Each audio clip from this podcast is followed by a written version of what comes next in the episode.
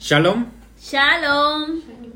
Bueno, este es un episodio más de Familias en Emet. Estamos eh, en tiempo de estudio de las escrituras. Shabbat es el tiempo precioso para que dejar que nuestro rey eh, reine, que él tome el control de reposo. Eso es entrar en Shabbat, que él reine.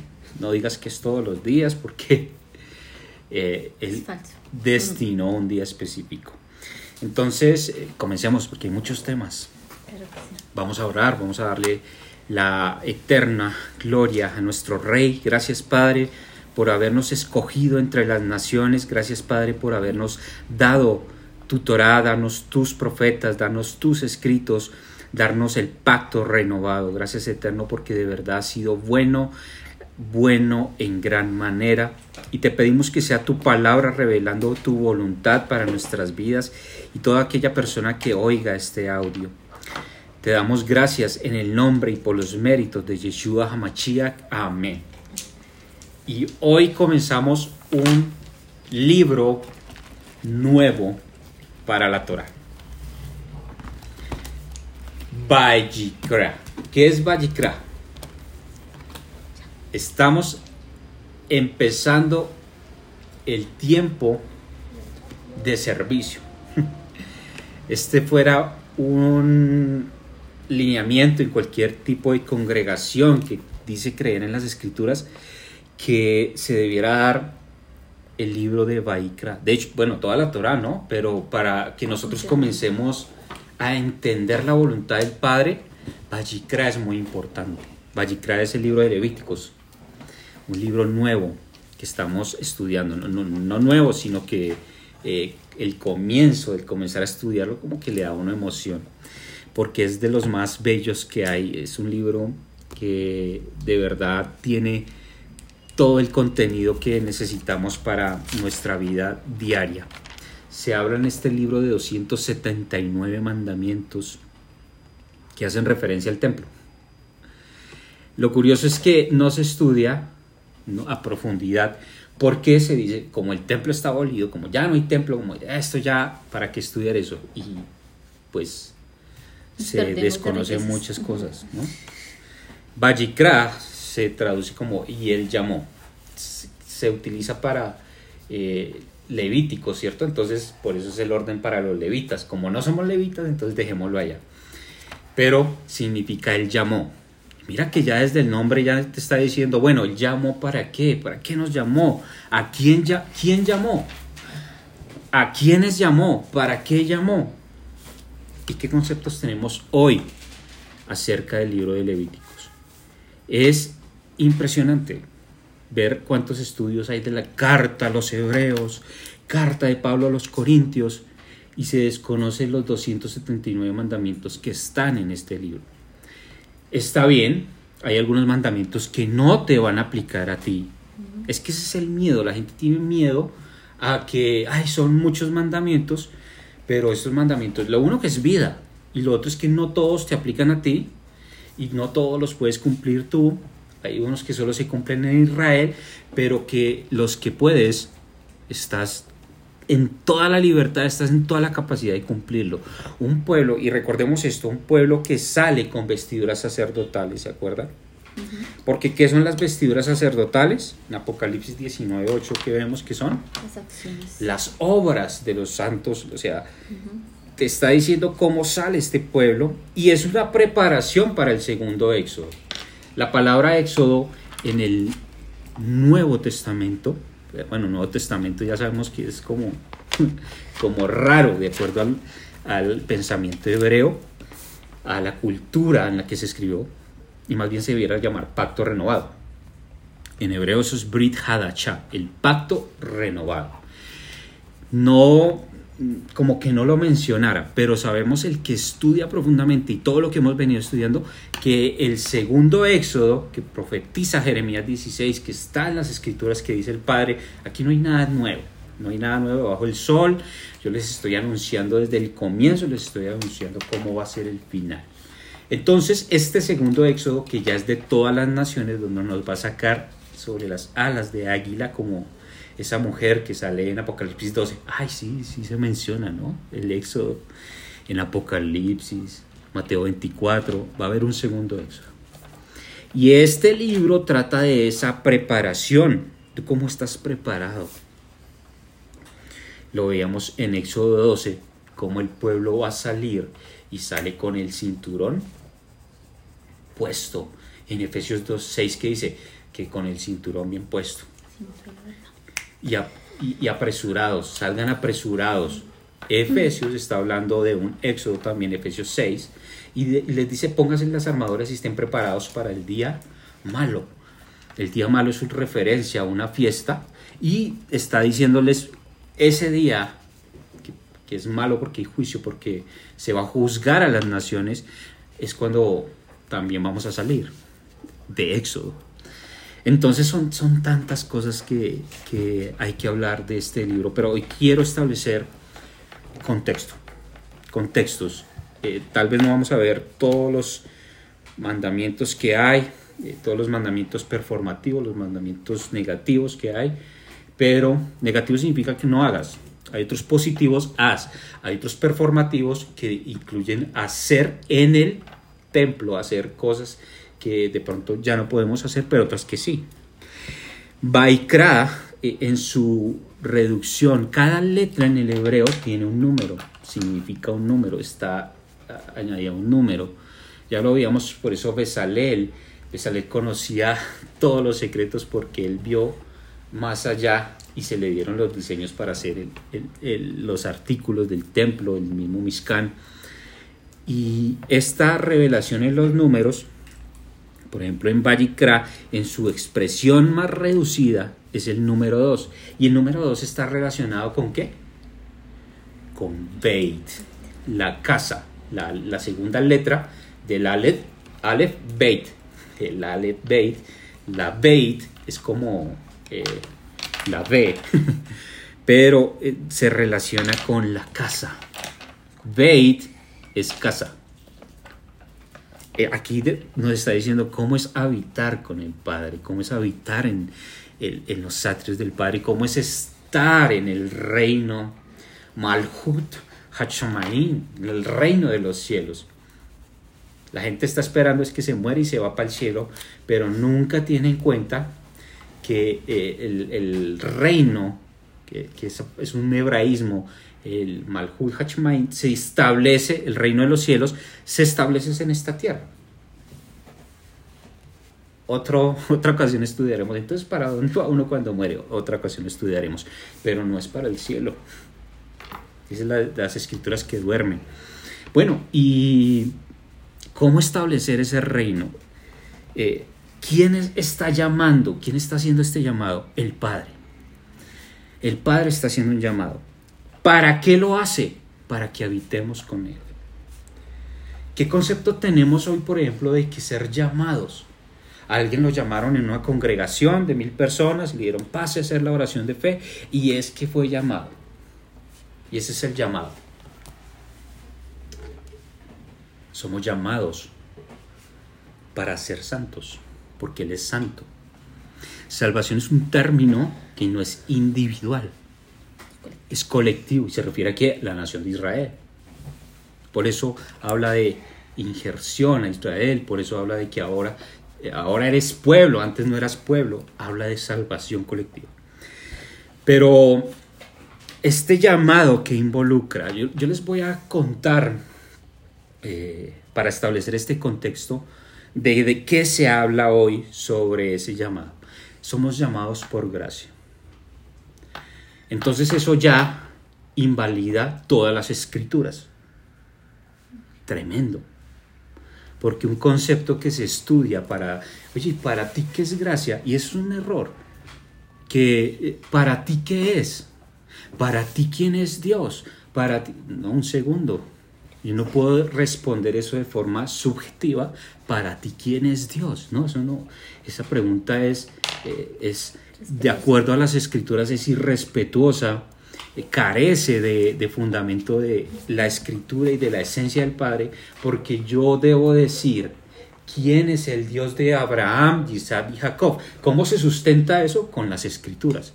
Si yo me pongo a decir que es que Dios es no sé qué, por eso el mismo cristianismo habla de otros dioses y ni se da cuenta.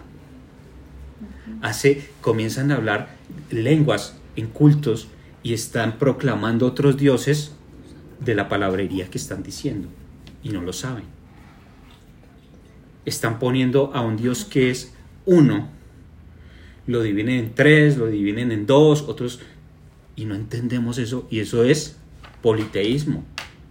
De acuerdo a los musulmanes y a los judíos, el cristianismo no es monoteísta, es politeísta.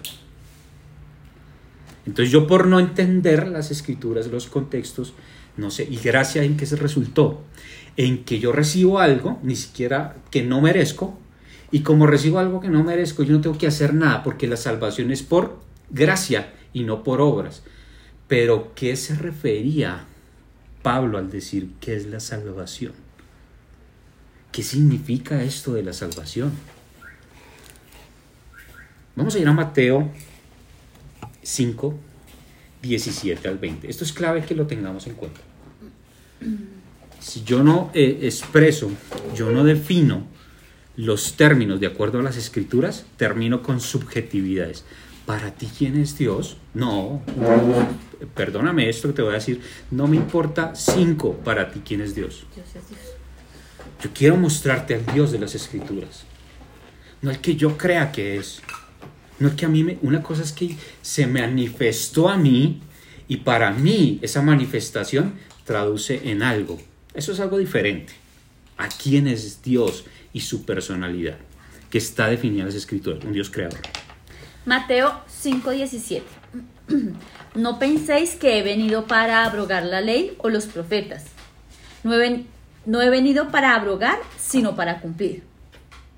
Porque de cierto os digo que hasta que pasen el cielo y la tierra, ni una jota ni una tilde pasará de la ley, hasta que todo se haya cumplido. De manera que cualquiera que quebrante uno de estos mandamientos muy pequeños y así enseña a los hombres, muy pequeño será llamado en el reino de los cielos. Mas cualquiera que los haga y los enseñe, éste será llamado grande en el reino de los cielos. Porque os digo que si vuestra justicia no fuere mayor que la de los escribas y fariseos, no entraréis en el reino de los cielos. Mira que es un Dios que habla de justicia, de una palabra que no pasa. Y sobre esos contextos que necesitamos reafirmar, yo no te estoy aquí trayendo teología, yo te estoy diciendo lo que dicen las escrituras, lo que Yeshua está diciendo, esta palabra no pasará. Esta, la eternidad de esta palabra, entonces tenemos un Dios que es eterno, que se sustenta en la eternidad, que su, por eso nosotros le decimos él, Eterno. el eterno, porque él así se identificó a Mois- a Moisés. Y la gente le choca eso, ¿sabes? Oye, ¿por qué le dicen el eterno? Yo prefiero decirle, y, y no, nombran nombres que si los estudias bajo el, el hebreo bajo- no son correctos y hasta pueden llegar a ser ofensivos y contrarios. Bueno, pero por eso no vamos a discutir. Así lo conocimos, así vamos a, avanzar. Hay que avanzar de todas formas. Este Dios que estamos hablando se sustenta en verdad, en eternidad de su palabra. Eh, y entonces, ¿cómo es eso de gracia? Porque nos hace partícipes a esto, nos hace, nos dice, nos está haciendo entrar, no por tus obras, claramente. Tus obras no permiten que entres, vamos a verlo en, el concepto de, gracia, no es nuevo, no es un concepto nuevo, no es del Nuevo Testamento. Gracia significa Noach. Noach es gracia, porque en hebreo es, es, el mismo término. Cuando tú lo estudias es el mismo término. Desde Noé, Génesis 6. ya. Entonces ya tú ya tienes gracia desde el comienzo. Génesis 1, 1, ya hay gracia. Estudias esas cosas. Eh, entonces, ¿qué- ¿a qué se refería Pablo? Yo te voy a de- describir un, un sistema político, social, de gobierno que eh, existía en el primer siglo. Ese es el contexto que yo debo estudiar para mirar qué está diciendo Pablo, cómo que Pablo se refiere a gracia y yo estoy tratando de definir 2030 años después gracia. El término gracia, como lo conocemos desde el cristianismo, desde la teología, nace en 1700. 1700 años después. Ya llevamos 330 años, pongamos. Ya el término de 1700 ya no lo conocemos ni siquiera, podemos ver literatura, pero no lo entendemos como se explicaba en ese tiempo. Ahora, ¿cómo va a ser hace 2000 años? Tenemos un sistema de gobierno de Roma, clases romanas, clases estatus, bueno, había unas clases altas, había unos patricios, estaban los plebeyos, ¿qué más? Los esclavos, los libertos y las autoridades ya Dentro de las autoridades habían unas clases. Dentro de los esclavos habían otras clases. Habían estatus dentro de los esclavos. Será tema cuando estudiemos los, las cartas de Pablo, ¿no? A hacer ese estudio. Pero dentro de los plebeyos y los patricios existía algo que se llama patrón y cliente. Patrón y cliente. También existía dentro de la cultura romana eh, algo que se hacía en honor a, la gracia. Y la gracia era una chariz, era una diosa. Y se hacía un ritual de danzar en un círculo con togas casi semidesnudas. Estas mujeres danzaban y se pasaban un jarro. ¿Se acuerdan que lo, estudiamos? Se pasaban un tarrito y eso era gracia. Si se rompía, si alguien no pasaba el jarro, se rompía el círculo de la gracia.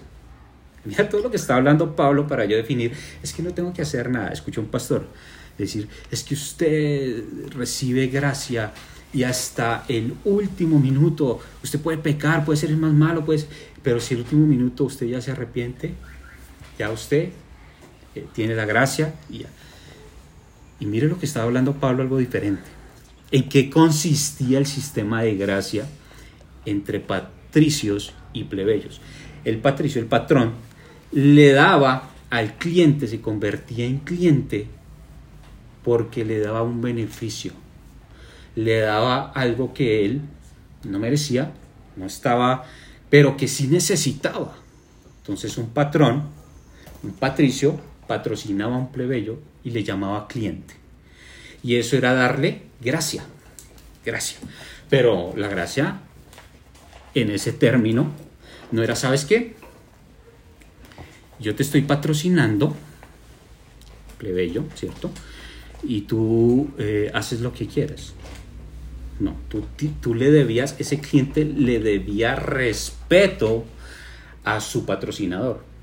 Él tenía unas obligaciones, tenía que alabarlo, eh, tenía que votar por él, tenía que eh, obedecerle en todo, nunca hablar mal de él, ni nunca hacerlo quedar mal delante de, porque esto se, ¿Cómo era que se rompía entonces el círculo de la gracia? ¿Cómo se caía alguien de la gracia? Cuando eh, el plebeyo no exaltaba a su patrón, o sea, que si lo mandaba hacia otra persona y, él, y le decía que no, que él era el mejor entre todos y lo hacía quedar mal, era un punto menos para él y entonces ya iba a dejar de confiar en él totalmente y se caía de la gracia. Imagínate esto, se describe caerse de la gracia. ¿Qué, era caerse de la gracia bajo este sistema? Ahí, ¿sabes qué? Comenzaste a hablar mal de tu patrón. No obedeciste a tu patrón. Te caías de la gracia. Esos son términos de la cultura de ese tiempo. Son términos de lo que se está manejando en ese tiempo. O sea, que quiero, quiero que entendamos y entonces lo que tú nos estás tratando de decir es que cuando, el, cuando Pablo habla de esa gracia, es que el Señor siendo el, el rey, pues el rey de reyes, nos da cosas a nosotros que tal vez sí necesitábamos y nuestra obligación para no caernos de la gracia por la que somos salvos es obedecerle, es alabarle, es adorarle y quedar bien y pues nada más que eso cumpliendo la Torah. Yo no puedo decir que estoy hablando bien de mi patrono de Yeshua si estoy diciendo que sus leyes son basura.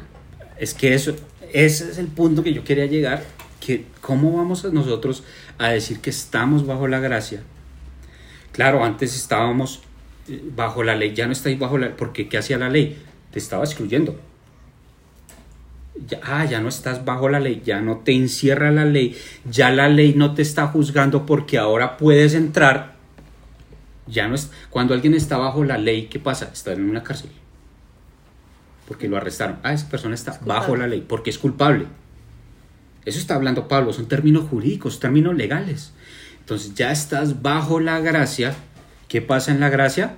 Ahora pasa a ser, ser relación cliente-patrón. El cliente tiene unas obligaciones.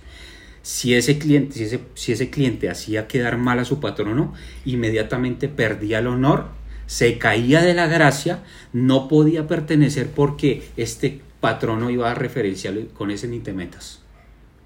No lo recomendaba a nadie. ¿Y moría qué? Moría en el mundo terrenal porque nadie lo contrataba. Pues ahí eh, socialmente quedaba cero. cero. Peor que un esclavo, pero peor. Ahora entendemos qué es gracia, que es caerse de la gracia, de qué está hablando el cliente al estar en gracia tiene que dar, ¿cómo se paga gracia? Gracia por gracia. Tú tenías que hacer quedar bien a tu patrón siempre. Recomendar a tu patrón, alabarlo, exaltarlo. ¿No es lo que demanda el Padre? Entonces, por eso se dice que por gracia somos salvos. Porque si tú exaltas a Dios, si tú cumples sus mandatos, eres salvo. Estás en la gracia. Estás en la gracia. ¿Qué dice Juan? Si me amas, guardas mis mandamientos. Y una cosa que pasaba en, en estos términos, que la relación, como se llevaba, si tú eras mi patrón, yo en una reunión pública, yo no te decía cliente, ah, es que él es mi cliente. No, él es mi amigo. No, yo te decía, tú eres mi amigo. Tú eres mi amigo. Lo mismo que dijo Yeshua de, de nosotros. miremos, ¿qué dice?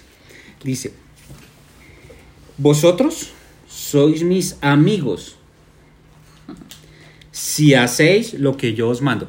Esto solo se entiende bajo la relación y el concepto que estamos viendo. ¿Cómo así que un amigo hace lo que yo le diga? Patrono cliente, porque estaba, se debía a su cliente, a su patrono. Ese cliente se debía a su patrono. Ahora yo hago lo que tú digas. Este es un tema de más estudio, lo podemos estudiar más, pero mira lo que dice el, el versículo 15 de Juan 14, 14 y 15. Ya no os llamaré siervos, cuando la relación se establecía, porque el siervo no sabe lo que su señor, ya no es el cliente, ya no es mi, siervo, pero os llamo amigos cuando ese cliente ya había superado como la, la prueba. Porque todas las cosas que oí de mi padre os las he dado a conocer. Pero tienen que hacer, o sea, somos llamados amigos, tenemos la relación de gracia de patrón-cliente si hacemos lo que él dice. Tú no puedes eh, interpolar ese, eh, esa relación a hoy. ¿Por qué? Porque ¿quién es el amigo? El que le faltas el respeto. Por eso se enseña mal. Es que el Señor es mi parce. Eso se enseña mal. ¿Cómo vas a enseñar eso si el parce tú le faltas el respeto, le quedas mal? No importa porque es mi amigo, te da mal consejo, no. Aquí está estableciendo, ah, tú, es- tú eres mi amigo si haces lo que yo te digo. Eso no es una relación de amigos que hoy podamos decir. Más bien, ¿qué amigo te va, te va a tener que decir lo que tú tienes que hacer? No, no te dejas. Yo espero que este punto haya quedado algo claro para Pero poder mira entrar. que, eh, que es tanta gracia. eh, también es interesante que eso pasó con Abraham, que también era amigo del Señor. Y como ahí dice que el Señor también les dice a los apóstoles que les muestra lo que el Padre le- les ha mandado, me remito con Abraham cuando iba a destruir a, a Sodoma y Gomorra, que le dijo a Abraham que a, a mi amigo no le puedo ocultar nada. Entonces ahí había otra... Ah, es una Es relación. una relación bien interesante. Pero no, no tengas, o sea, bórrate el, el lenguaje que estamos utilizando hoy de amigo. Mira Sí, el que estamos es un expresando. concepto hoy. totalmente diferente. Esto tienes que estudiarlo bajo el contexto histórico, social, cultura grecorromana, Medio Oriente antiguo. Te- tenemos que hacer una tarea diferente. Y, y quiero comenzar primero leyendo la Haftarah. Mire, estamos haciendo la introducción, pero yo creo que estos conceptos son básicos. Siempre les decimos, no alcanzamos a estudiar toda la, la paracha, toda la porción, porque solamente queremos que ustedes la lean. La porción va desde Levíticos 1, del capítulo 1, versículo 1, a Levíticos 5, 19. Y la Haftarah, que es la porción de los profetas, voy a leer una parte nomás. Voy a leer una parte para que miremos. Y la voy a leer de una Torah, de una versión israelita que tiene la Haftarah. Y mire el lenguaje que está utilizando. Esto es una, una Biblia que utilizan nuestros hermanos judíos. Mire el lenguaje que está usando y para que lo señalen. En Isaías 43, 21. El pueblo que formé para mí, para que pudiera hablar en mi alabanza.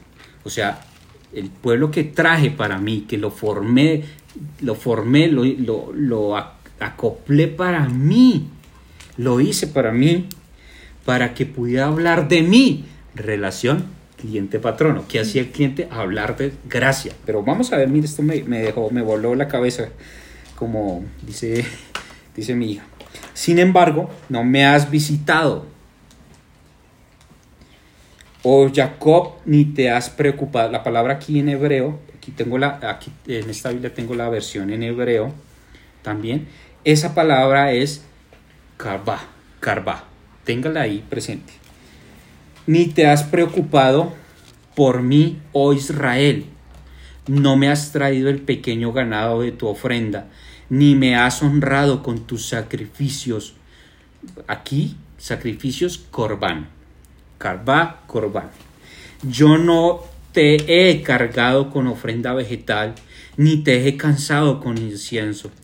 No has comprado para mí caña aromática con dinero, ni me has satisfecho con el cebo de tus sacrificios, sino que me has importunado con tus pecados y me has cansado con tus iniquidades.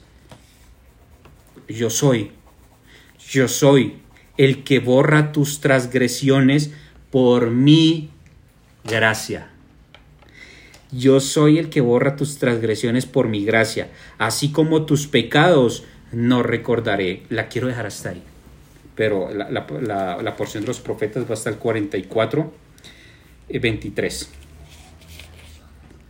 Imagínate lo que estamos hablando. Yo borro tus pecados por mi gracia. Estoy, estoy hablando de una, de una versión que leen nuestros hermanos judíos, porque la palabra inclusive ahí utilizada en el hebreo, es que el hebreo es totalmente diferente a lo que vayamos a ver. La palabra utilizada es ma, eh, maan, lemaan, lemaín. ¿Por qué? Porque les digo, eh, si se traduciera la palabra como está ahí, maín, lemaín, sería por mí mismo, por mí mismo. En inglés, eh, las traducciones en inglés sí lo dicen, por mí mismo.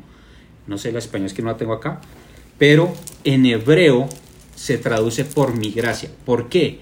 Porque era un favor que te daba, aquí la tengo en, español, dice, juntamente habla para justificarte, acá el 25, yo, yo soy el que borro tus rebeliones por amor de mí mismo, si se tradujera literal. Pero cuando él dice por mí mismo, está hablando del concepto de patronaje. ¿Por qué? Porque te estoy dando todo de mí, te estoy dando de lo que soy te estoy dando para que tú lo, lo, lo, lo, experimentes. Eso es gracia. Aquí está hablando de gracia. Los profetas hablando de gracia. El, y la gente cree que está inventando la, el agua tibia. Que el agua moja. Cuando, es que tenemos el estudio de la gracia desde el Nuevo Testamento y esto. Y porque la gracia ahora... Y no entendemos los conceptos las situaciones que se vivían. Y les boto el dato, alguien podía ser libre, se llamaba libre, pero siendo esclavo aún. Por ahí hay una carta de Pablo hablando de eso, a un esclavo que se fugó y bueno, ya ustedes la saben, sabrán cuál es. Pero les hablaba de términos de libertad y seguían siendo esclavos. Les hablaba a los patricios de patronaje pero no le recibió nada un tiempo. Dije, no te puedo recibir porque si no me haría cliente tuyo. Cuando ya entraban en el reino, ya comenzaba a recibirles. Son muchos temas de verdad. Esta gracia que hoy tenemos, entonces, ¿qué es? ¿Qué se refiere que ahora tú te puedes acercar? Tú eras de otro pueblo. ¿Por qué? Cuando Él los llama es entablar una relación. Vaikra, quiero establecer una relación contigo. Quiero que tú seas mi imagen. Y de verdad nosotros sí podemos ser imagen. ¿Cómo alguien va a ser imagen si no sabe qué hacer ni cómo hacer, si no hace diferencia entre qué es santo y qué es profano? Si tus acciones y lo que tú haces se parece a lo del mundo, olvídate que está siendo imagen del Dios vivo. ¿Qué, es, qué era Adán, el hombre? Haremos a imagen. A imagen. ¿Qué viene el segundo Adán? Es la imagen de Dios. ¿Y qué dicen nosotros? Que nosotros somos ese cuerpo, somos esa imagen. Y yo quiero establecer esta relación. Los llamo para establecer una relación. Y aparece un término, ahora sí vamos a leer nuestra porción. En Levíticos, Baikra, nómbrelo en su, su Biblia y póngale Vayikra. Póngaselo, no tenga miedo de, de rayarla. Eso es para rayar todos esos espacios que hay. Ponga sus notas. Llamó Adonai a Moisés y habló con él desde el tabernáculo de reunión diciendo, habla a los hijos de Israel y diles, cuando alguno de entre vosotros ofrece ofrenda a Yahweh, esto aquí, ofrenda, es corbán. Ya les dije, tengan en cuenta estas palabras. Carvá es acercarse. Para nosotros en nuestro trabajo sacrificio. Sacri, que es sacri, santo, y ficio, de hacer algo, oficio. De ahí son, entonces, sacrificio es hacer algo santo. Pero si lo traes hoy, no, esto es un sacrificio. Esto es, es un, tiene un contexto negativo. Por eso la palabra sacrificio no reúne lo que corbán, que es la palabra utilizada allí, quiere decirnos. Corbán es ofrenda. Corbán es acercarse. ¿Se acuerdan? pongan esto, cuidado, porque esto está relacionado con Isaías 43. Ya no te has acercado a mí. Ya no te has acercado. Y como acá habla de sangre, de sacrificios, la gente no entiende eso. La gente le cuesta entenderlo. Es que ya no deben haber sacrificios, ni de sangre, ni de... Porque Jesús pagó por mis pecados y ya, ya con su sangre. Perdón, los sacrificios por pecado, ¿ustedes qué dicen? ¿Se pagaban con sangre? No, no todos. Porque también había la... la bueno, es que se trama porque ellas ya saben, ellas ya han estudiado. pero hasta esa pregunta. Vamos a ir a Hebreos 9:22. Mire, quiero, quiero tener la oportunidad de, de decir más, más información, más cosas, pero si no entendemos lo básico, He escuchado estudios del libro de Hebreos y no se tiene en cuenta Levíticos. La gente no sabe Torah, pero quiero, quiero hacerles el estudio de Hebreos, porque Hebreos está reemplazando a los levitas. Y, eso es teología de reemplazo. ¿Qué, qué dice Hebreos 9:22? Y casi todo es purificado según la ley, con sangre, y sin derramamiento de sangre no se hace remisión sin derramamiento de sangre no hay remisión, no hay expiación. Pero ¿cómo así? Eso se puede referir a Yom, Yom Kippur. Yom Kippur, miremoslo. Porque mira, mira lo que es importante conocer las escrituras. Aquí dice que sin, que sin derramamiento de sangre no hay remisión de pecados. Dice Levítico 5, 5, 11, que hace parte del estudio de la paracha que estamos viendo. Mas si no tuviere lo suficiente para dos tórtolas o, dos palominos, el que pecó traerá como ofrenda la décima parte de un efa de flor de harina para expiación, para caporeta. ¿Solo era sangre? No. Aquí estamos hablando que se podía espiar con harina si tú no tenías los medios. Todo tenía un costo. Pero vamos a ver en Hebreos, en el mismo capítulo que estamos viendo de Hebreos, el versículo 25 Es que es importante entender los conceptos, entender el contexto. Porque aquí Hebreos está diciéndote, entonces se contradice Hebreos, tenemos que sacar la carta de Hebreos, saquemos la carta de Hebreos entonces porque está contradiciendo acá que sin derramamiento de sangre no hay expiación. No, un segundo, un segundo, miremos bien los contextos. Y no para ofrecerse muchas veces como entra el sumo sacerdote en el lugar santísimo cada año con sangre ajena. Cada año. Entonces tú dijiste que era qué? Yom Kippur. Esto está hablando específicamente de Yom HaKippurim. La fiesta de Yom HaKippurim, la, la solemnidad de Yom HaKippurim era una vez al año. Pero como no sabemos la fiesta, no queremos saberlas y queremos interpretar hebreos. Qué falta de respeto, perdónenme. Qué falta de respeto decir esto reemplaza esto, esto ya, sin tener claro los contextos. Aquí lo que está hablando de Hebreos y, todo el libro de Hebreos de una fiesta, de una solemnidad, Yom de cómo se llevaba, porque Yom era perdón al pueblo, juicio a las naciones, por eso se llevan 70, bueno, lo, lo vamos a estudiar cuando veamos la fiesta de Yom HaKippurim, pero, pero lo que está hablando eh, aquí en Levíticos es perdón individual. Ay, ya podemos entender que está haciendo Mashiach, que está haciendo Yeshua a partir de los conceptos de la Torá. Si tú no entiendes la Torá, desconectas lo que hace el Mesías, por eso ningún judío te va a creer que Jesús es el Mesías, porque no, no lo entiendes, no lo sabes explicar, no, lo, no tienes las bases. Esto que está haciendo, este es Corbán, que son los tipos de Corbán que hay, solo los vamos a, a nombrar, no los vamos a estudiar todos, pero que, que te ayudan el Corbán, que es el sacrificio, lo que se llama sacrificio es la ofrenda, ¿a qué te ayudaba? Acercar. a acercarse, que dice Santiago, acérquese al Padre y Y Él se acercará se a acercará a ustedes. Era una relación. Ah, ok, ya no hay templo, estamos de acuerdo, estamos de acuerdo, ya no hay templo.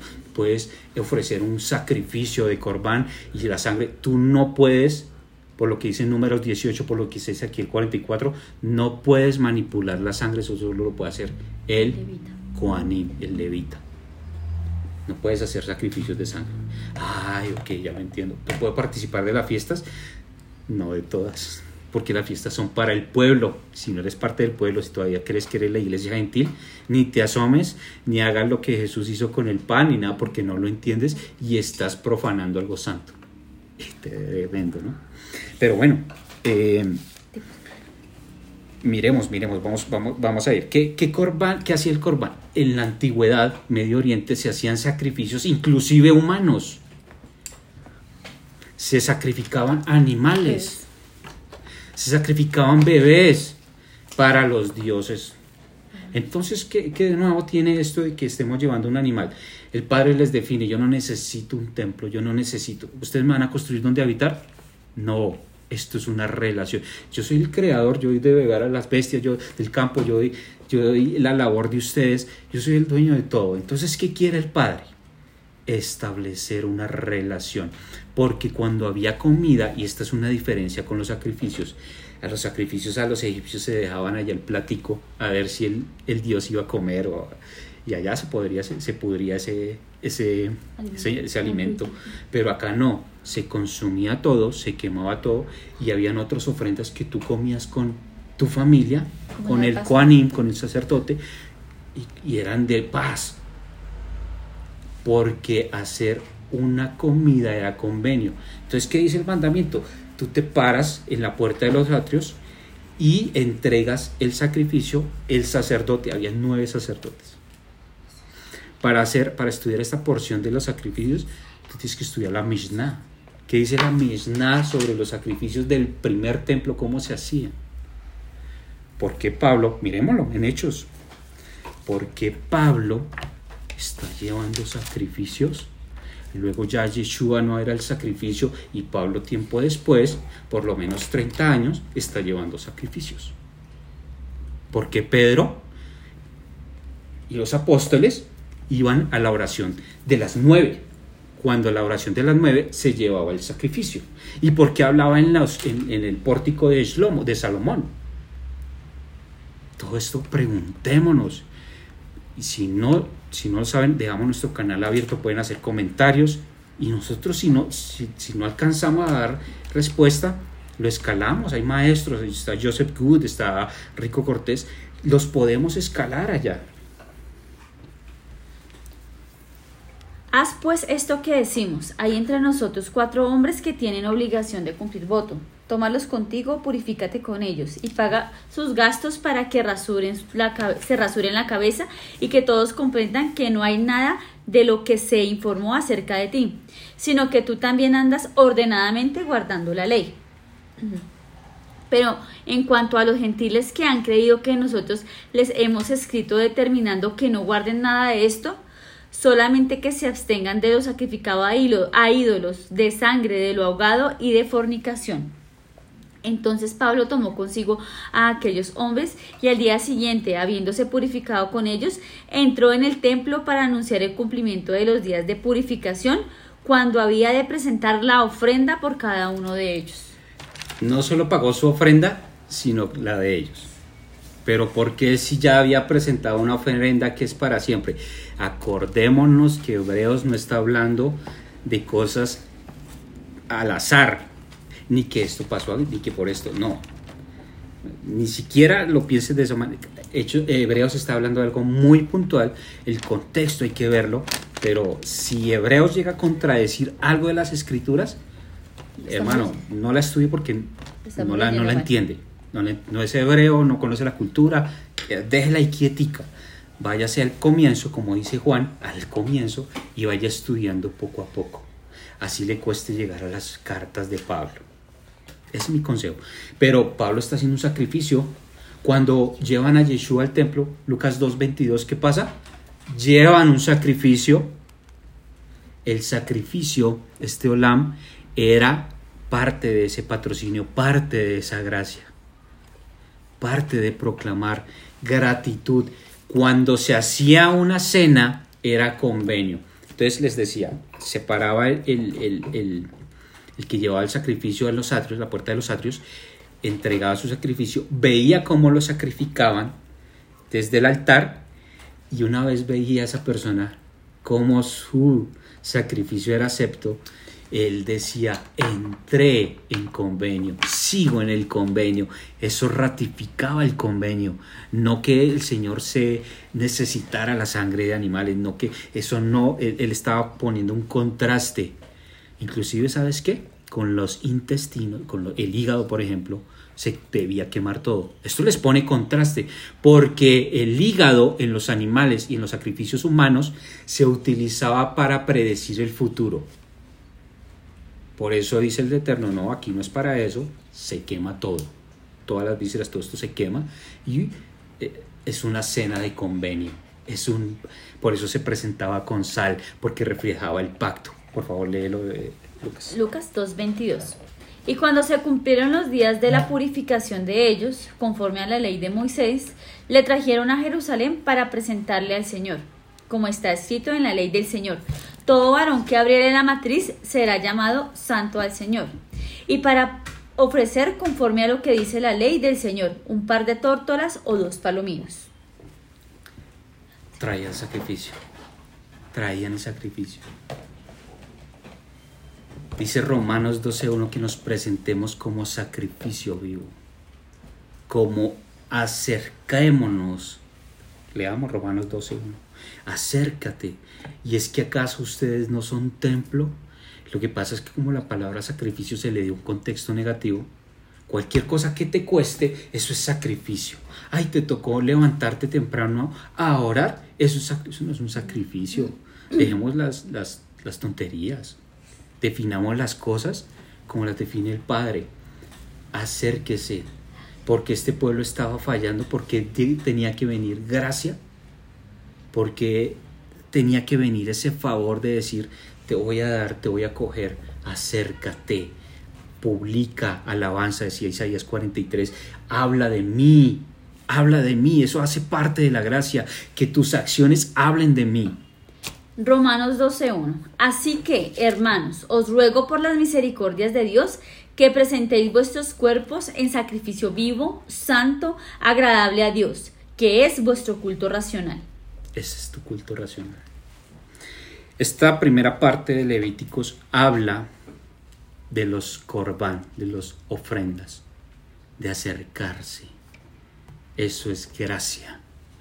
Eso es gracia por gracia. Si te ha dado el Padre, si te ha, si te ha llamado, es para que tú publiques sus alabanzas, para que tú seas te acerques a Él de forma de agradecimiento.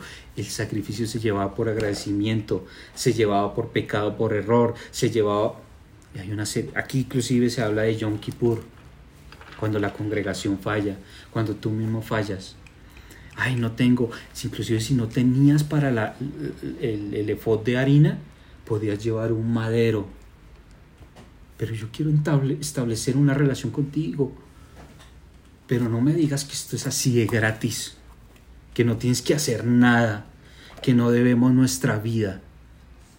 Por eso cuando nos levantamos decimos Modeani Lefaneja. Cantamos Modeani Colvoque, Modeani Colvoque, Sheva. ¿Por qué? Gratitud. Y eso pide el Padre, que andemos en gracia, que seamos esa imagen visible eso va a ser con estas vestiduras, con este entregarse, con ese acercarse a Él y en este mundo que te necesita tanto. Nos quedamos súper corticos porque no ni siquiera definimos los, los Corban, pero este es un episodio más y les deseamos que estemos en shalom en estos tiempos de la angustia de Jacob. Decimos, shalom. Shalom.